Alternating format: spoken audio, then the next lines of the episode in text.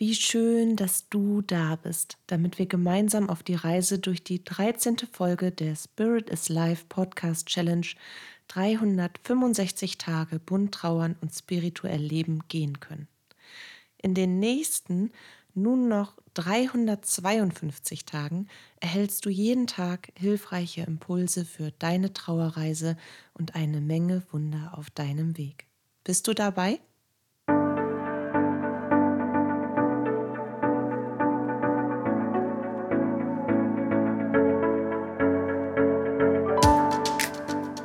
Mein Name ist Katja Hüniger. Als Medium, Trauerbegleiterin und psychologische Beraterin möchte ich mit dir über die bunten Themen von Trauer und Spiritualität sprechen, um dir damit Antworten auf innere Fragen, Verständnis und Licht und Kraft in deiner Trauerzeit zu schenken. Heute möchte ich dir gerne aus einer Trauergeschichte erzählen, die ich in einer längeren Begleitung erfahren durfte von einer weiteren, sehr liebevollen Klientin von mir. Paula begleitete ich einige Zeit auf ihrer Trauerreise, die mit dem Verlust ihres Ehemannes Hannes begann. Ich will dir von ihren tausend Abschieden von Hannes und genauso vielen lichtvollen Begegnungen berichten, um dir selbst die Möglichkeit zu geben, diese Erfahrung mit deinem jenseitigen Lieblingsmenschen machen zu können. Und ich beschreibe dir ihre ersten Erlebnisse des Abschiedes und der Zusammenkunft zwischen den Welten aus ihrer Sicht, als Geschichte der Trauer und des unendlichen Lebens, der Liebe, des Abschiedes, aber auch des Neubeginns. Von Paula. Heute war wieder einer dieser Tage, an denen man glaubt, Luft zu sein, nur bleischwer ich spürte mich nicht mehr als menschliches Wesen und war von so vielen unterschiedlichen Gedanken und Gefühlen, Erinnerungen und Ängsten erfüllt, dass mich ein Windhauch in tausend Teilchen an inneren Verstrickungen zerriss und mit sich nahm, nur um mich über dem Feld vor unserem Haus zu verstreuen. Ich fühlte mich zerstreut, kaputt, nicht mehr ganz, nur noch halb, als wäre ich ein Nichts, ein Nichts, das der Wind, der um unser Haus toste, aus dem Leben vertreiben würde, wenn er nur eine Haarsträhne von mir in seinen Sog bekam, was auch immer das Leben noch war. Wenn ich darüber nachdachte, wie ich mich fühlte und was die eiskalte Winterluft mit mir anstellen könnte, war ich schon ein wenig erstaunt, wie viel lyrische Poesie als Licht durch meine finsteren Gedanken huschte. Gleichzeitig fragte ich mich dann auf irrationale Weise, wie der Dezembersturm mich wohl anheben könnte. Denn auch wenn ich mich als nichts empfand, fühlte ich mich bleischwer. Zu kaum einer Bewegung fähig. Zumindest an Tagen wie heute. Tage, an denen die Trauer an mir zerrte wie schlammiger Treibsand. Während ich mir einen Glühwein heiß machte und gedankenverloren im Kochtopf rührte, spürte ich eine warme Woge über meinen Rücken fließen. Und das holte mich zurück in die Gegenwart, ins Leben. Ich wusste in diesem Moment, dass Hannes an meiner Seite war. Ich spürte seine Energie in meiner. Katja hatte es mir beigebracht. Mich durchflutete Dankbarkeit und Liebe, bevor der Schmerz des Verlustes wieder von mir Besitz ergriff. Ich trank zu viel in diesen Tagen. Ich aß zu wenig. Ich schlief nur noch selten ein paar Stunden durch. Immer um die Weihnachtszeit. Dies war das zweite Weihnachten ohne Hannes. Und gleich würde das Ritual des Abschiedes, das Katja mir wie einen Rettungsring an die Hand gegeben hatte, sich wiederholen. Immer am 20.12. eines jeden Jahres würde ich dies tun. So lange, bis ich diesen Teil von mir, von uns, bis ich diesem Teil Frieden schenken konnte. Und es half mir wirklich, durch jeden Tag. Doch der Weg bis dahin, bis es vollbracht war, das Ritual, der war schmerzhaft war immer wieder ein Eintauchen in die Endgültigkeit des Todes. Und das wiederum hasste ich.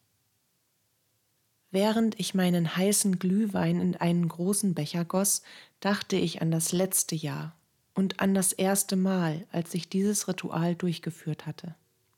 Ich ging gedanklich noch ein wenig weiter zurück, an seinen Anfang. Als ich Katja fand, war ich am Boden, im wahrsten Sinne des Wortes. Ich konnte kaum noch aufstehen, alles war mir egal und ich wollte einfach nicht mehr leben. Ich meine, wir hatten dieses verflucht perfekte Leben, Hannes und ich. Wir wollten Kinder. Wir hatten sogar schon geübt. Alles war gut gewesen, wirklich alles. Die klassische Familie ins B eben. Zwei gute Jobs, ein neuer Familienwagen, wegen der geplanten Kinder hatten wir unser Cabrio verkauft, das schöne Eigenheim in einer ruhigen Wohnsiedlung in der Nähe eines Kindergartens und einer Grundschule mit dem kleinen Vorgarten davor und einem schönen Garten dahinter. Mit dem Grill auf der neu angelegten Terrasse, den Sonnenuntergängen, die wir vom Balkon aus genossen, und der Luft voller Zukunftsträume. Und dann gab es diesen einen Moment der Unachtsamkeit und Hannes war einfach nicht mehr da. Ausgerechnet ein Verkehrsunfall mit dem neuen Familienwagen. Obwohl wir so achtsame, ja schon fast vorsichtige Autofahrer waren. Beide. Als ich Katja fand, wollte ich von ihr eigentlich das Okay dafür haben, dass ich ein hoffnungsloser Fall war. Dass ich das Recht darauf hatte, weil mir ja eh niemand helfen können würde, zu sterben, mir selbst das Leben zu nehmen. Doch das Okay kam nicht. Es begann eine Zeit voll Begleitung und liebevollen, verständnisvollen und wachrüttelnden Worten, die in mir vieles in Bewegung brachten. Und eine Zeit an Wutausbrüchen, verbalen Entgleisungen und einer Menge aufgestauter Tränen. Da dachte man, man kann schon gar nicht mehr weinen und plötzlich öffnen sich Schleusen. Ich hatte mich vorher noch nie mit dem Leben nach dem Tod beschäftigt. Warum auch? Wir hatten ja dieses verdammt perfekte Leben. Doch als ich die ersten Zeichen von Hannes empfing, da begann ich zu verstehen, dass sein Tod kein Ende war. Ein Ende von was auch immer. Und so fand ich Katja. Mit den Fragen um das Leben nach dem Leben. Und ich lernte vieles und ich spürte noch mehr. Ich lernte zum Beispiel, dass jeder Mensch einen eigenen Weg brauchte, seine Trauer zu leben weil eben jeder Mensch unterschiedlich ist in seinen Bedürfnissen, in seinem Hintergrund und von seiner Charakterstruktur. Und so begann ich tatsächlich darauf zu achten, was mir gut tat. Vorher hatte ich mir das irgendwie verboten, ich war zu wütend auf das Leben gewesen. Und ich wollte ja eigentlich auch gar nicht mehr leben. Doch dann, nach ein paar Terminen, hatte ich so etwas wie eine Restglut an Lebenswillen in mir entdeckt. Und irgendwie machte mich das auch wütend, weil ich wollte ja trauern und sterben und mich elend fühlen. Vielleicht hatte ich das unbewusste Gefühl, damit irgendwie ein Zeichen zu setzen. Aber dieses Zeichen veränderte nichts und es tat mir auch nicht gut. Also schaute ich dem Leben langsam und zaghaft den Blick hinter einer dunklen Sonnenbrille versteckt, ins Auge. Ich lernte auch viel über die geistige Kommunikation und wandte das Gelernte an. Und zwar so, wie es für mich richtig und wichtig war, mit all dem, was zu mir gehörte, mit meiner Geschichte von dem, was mir gut tat, von dem, was ich nicht leisten konnte und von dem, was ich glaubte, von dem, was ich mir wünschte.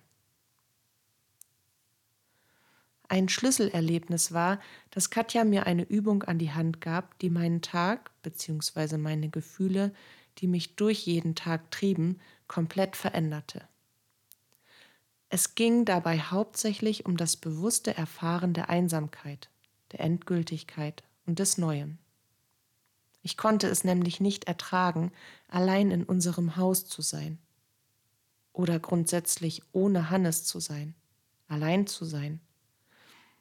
Und ich konnte es nicht ertragen, wenn meine Gedanken dann wieder zu unserem alten Leben drifteten und eine lange Schleife um seinen Tod und das Warum drehten.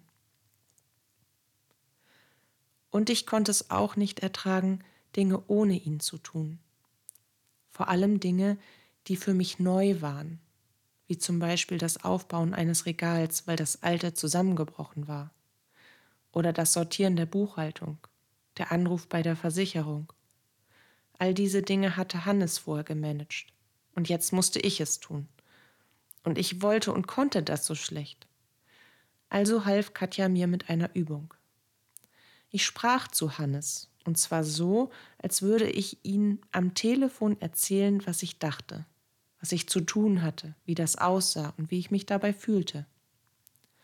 Das sollte auslösen, dass ich Hannes in meiner Gegenwart wahrzunehmen begann und ich selbst gleichermaßen meine Gegenwart, diese Situation, die ich nicht bewältigen wollte und konnte, auch wahrnahm und annahm und akzeptierte, sie neutral mit dem Wissen um Hilfe anging und dass ich meine Umgebung und mich wahrnehmen würde, ohne Scheuklappen vor den Augen. Und so tat ich es das erste Mal, nachdem unser Regal zusammengebrochen war. Vorher hatte ich mit Katja telefoniert, sie leitete mich an und geistesgegenwärtig ließ ich einfach den Kopfhörerkabel am Handy und den Kopfhörer im Ohr. Ich stellte mir vor, dass ich Hannes nun auf der Arbeit anrufen musste, um seine Hilfe zu bekommen bei dieser Sache. Ich stand also vor unserem zusammengekrachten Ikea-Regal, dem unsere große Topfblume wohl zu schwer gewesen war. All die persönlichen Dinge, den Inhalt aus dem Regal, hatte ich schon entfernt. Und dann rief ich gedanklich Hannes an. Und ich sprach zu ihm. So, Hannes, wir haben hier jetzt ein Problem. Unser Regal, auf dem der große Aloe stand, ist zusammengekracht. War wohl zu schwer, das Schätzchen. Nun stehe ich hier mit all dem Mist. Den Kram aus dem Regal habe ich schon weggeräumt, die Erde und die Scherben auch. Was soll ich jetzt machen? Ich hörte in die Stille und dann flippte ich vollkommen aus. Das war so irre. Ich hatte eine Mischung aus meiner und seiner Stimme im Kopf, die mir direkt antwortete. Nimm die Bretter einzeln auseinander und staple sie im Vorgarten auf. Die müssen zur Deponie. Und dann kaufen wir ein neues Regal. Ich helfe dir auch beim Aufbau. Da war ich geflasht. Sowas von geflasht, weil diese Antwort kam völlig unvermittelt, noch bevor ich überhaupt darüber nachdenken konnte, ob ich jetzt eine Antwort bekommen würde. Und während ich nun die Bretter einzeln auseinandernahm, erzählte ich ihm genau, was ich tat und wo ich die Bretter im Vorgarten drapierte. Genauso verfuhr ich, als ich am nächsten Tag zu Ikea fuhr, um ein neues Regal zu kaufen und ich hatte weniger Angst davor. Allein die Tatsache, dass ein neues Möbelstück unser altes Leben durchbrach, hätte vorher starke Widerstände in mir ausgelöst. Und jetzt nicht mehr. Das war eine so befreiende Erkenntnis. Bevor ich losfuhr, steckte ich mir wieder mein Handy in die Tasche und die Kopfhörer ins Ohr und rief mental Hannes an. Ich sagte ihm, mein Schatz, ich wollte jetzt ein neues Regal kaufen für uns, aber ich glaube, ich brauche deine Hilfe. Daraufhin empfing ich direkt die Gedanken in mir. Wenn du schon losfährst, dann pack bitte gleich die alten Bretter ein und lass sie uns zur Deponie bringen. Die ist dort doch um die Ecke. Das machen wir als erstes. Und so fuhr ich das erste Mal allein zur Deponie. Und wiederum war ich auch nicht allein denn ich hatte weniger das Gefühl, allein zu sein. Ich sprach ja laut zu Hannes, hatte den Handyton auf stumm, so dass mich niemand anrufen konnte, und es glotzte mich auch keiner doof an, weil ich zu einem Geist in die Luft sprach, denn ich hatte ja das Kopfhörerkabel sichtbar am Ohr. Es war ein Befreiungsschlag aus meinem eigenen Panzer heraus. Bei der Deponie angekommen, wurde ich kurz unsicher. Und Hannes gab mir wieder den Impuls, was jetzt zu tun war. Und ich quasselte regelrecht mit ihm. fragte ihn bei jeder Gelegenheit und erklärte ihm auch jeden Schritt, den ich tat. Auch bei Ikea, da war es genauso. Ich ging durch die Gänge, beschwerte mich, dass es so früh am Vormittag schon wieder so voll war und dass man nichts fand, weil das Team ständig umbaute, und ich entschied mich sehr schnell, auch untypisch für mich, mit Hannes Hilfe für ein knallgelbes neues Regal. Ich schaffte es sogar, es alleine ins Auto zu hieven. Es war perfekt, alles war gut, es fühlte sich wirklich so an, als wäre Hannes da in einer Leitung, von wo aus auch immer, um mich herum, in mir, überall, wo ich war. Und doch hatte ich diese Momente, an denen mir dies nicht ausreichte, in den kommenden Wochen. Das sei normal und auch absolut in Ordnung und gut so, versicherte mir Katja immer wieder und half mir dann bei meinem nächsten Schritt, bei einem Mantra, ganz für mich persönlich, das ich immer dann benutzte, wenn es mir schlechter ging und ich wieder in meine eigene Welt abdriftete, in meine Welt, in der ich mich vor der Realität verschloss. Es begann mit einem Ritual, und dieses Ritual fand zum ersten Mal am 20.12. im letzten Jahr statt. Ich sollte dazu ein persönliches Kleidungsstück von Hannes holen, von dem ich mich verabschieden konnte. Irgendetwas, ein Kleidungsstück, das emotional okay für mich war. Ich suchte einen Pullover aus. Diesen Pullover legte ich auf einen Stapel Holzscheite in unsere Feuerschale, die auf der Terrasse stand. Und dann zündete ich ihn an. Den Pullover und den Holzstapel. Ich weinte und sprach, ich nehme Abschied von dir als Mensch, lieber Hannes, und ich bedanke mich von Herzen bei dir für unser gemeinsames irdisches Leben. Und ich begrüße dich gleichzeitig als Seele an meiner Seite. Ich begrüße dich in unserem neuen Leben, und ich wünsche mir unzählige Momente voller Wunder mit dir an meiner Seite, bevor ich in dein Leben eintauchen werde. Dieses Mantra fühlte sich stimmig und richtig für mich an. Und ich hatte es mir aufgeschrieben und las es mit zitternden Händen immer wieder vor. Ich weinte bitterlich dabei, und manche Worte verschluckte ich auch. Irgendwann, nach wie vielen Malen auch immer, kam eine erschöpfte Ruhe in mich. Und da spürte ich Hannes, körperlich. Eine wohlige, Wärme, ein zartes, flimmernd warmes Feld strich über meinen Rücken hinauf und hüllte mich ein wie eine Wolldecke der Liebe. Ich wusste, dass dies seine Antwort war. Traurig und glücklich zugleich schloss ich die Augen und atmete tief den Geruch von verbrannter Vergangenheit und frischer Zukunft ein. Es tat mir leid um den Pullover. Ich hatte immer noch Probleme damit, seine Sachen aus meinem Sichtfeld zu sortieren, von Wegtun ganz zu schweigen.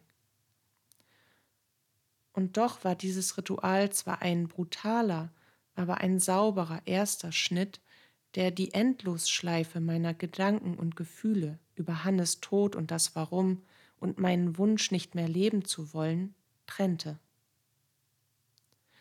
Nachdem ich mich geschneuzt hatte, nahm ich das Handy heraus, steckte die Kopfhörerkabel ein und rief Hannes an. Innerlich. So, jetzt habe ich's getan, Hannes. Das, was Katja gesagt hat, was ich tun soll.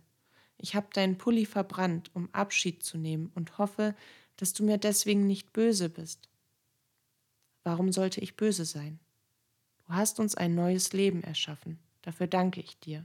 Du hast es gut gemacht. Das war richtig so, hörte ich unmittelbar darauf in meinen Gedanken. Wieder eine Mischung aus meiner und seiner Stimme, die zu mir sprach. Und so schnell, dass ich mir diese Worte unmöglich selbst hatte zurechtlegen können. Und das war für mich ein erneuter Beweis. Ein Beweis, dass Hannes wirklich lebte und da war und dass es funktionierte für mich, diese Kommunikation, dieses Ritual jeder weitere Schritt mit und ohne ihn an meiner Seite. Und so verbrachte ich jeden Tag des darauffolgenden Jahres, dieses Jahres. Einige Tage davon waren so bezaubernd schön, dass ich sagen konnte, die Trauer um seinen Verlust gar nicht mehr zu spüren. Nicht an diesem Tag, aber ihn dafür umso mehr. Und heute, jetzt wo es wieder so weit war, dieses Ritual zu wiederholen, stand ich mit dem Glühwein in der Hand vor dem Küchentisch und griff nach seinem Lieblingsshirt. Extra nach dem Lieblingsshirt. Ich wollte einen weiteren großen Schritt gehen und mir selbst damit zeigen, dass materielle Erinnerungen nicht wirklich wichtig waren, sondern dass das, was lebendig um mich herum und in mir passierte, das war, was eigentlich zählte und was mir den Mut, die Kraft und auch ein wenig Freude auf ein neues Leben schenkte, wie auch immer es werden würde. Und so zog ich mein Handy heraus, kramte die Kopfhörer von der Küchenplatte, stöpselte alles zusammen und rief Hannes an, innerlich, so wie jeden Tag. Wollen wir? fragte ich ihn und spürte ein klares, lächelndes Ja in meinem Bauch was mich langsam mit dem Gefühl, das Richtige zu tun, ausfüllte. Na dann, lass uns mal Rumpelstilzchen spielen, murmelte ich, und da schlich sich ein Grinsen auf meine Lippen, von dem ich das Gefühl hatte, dass es nicht von mir zu kommen schien.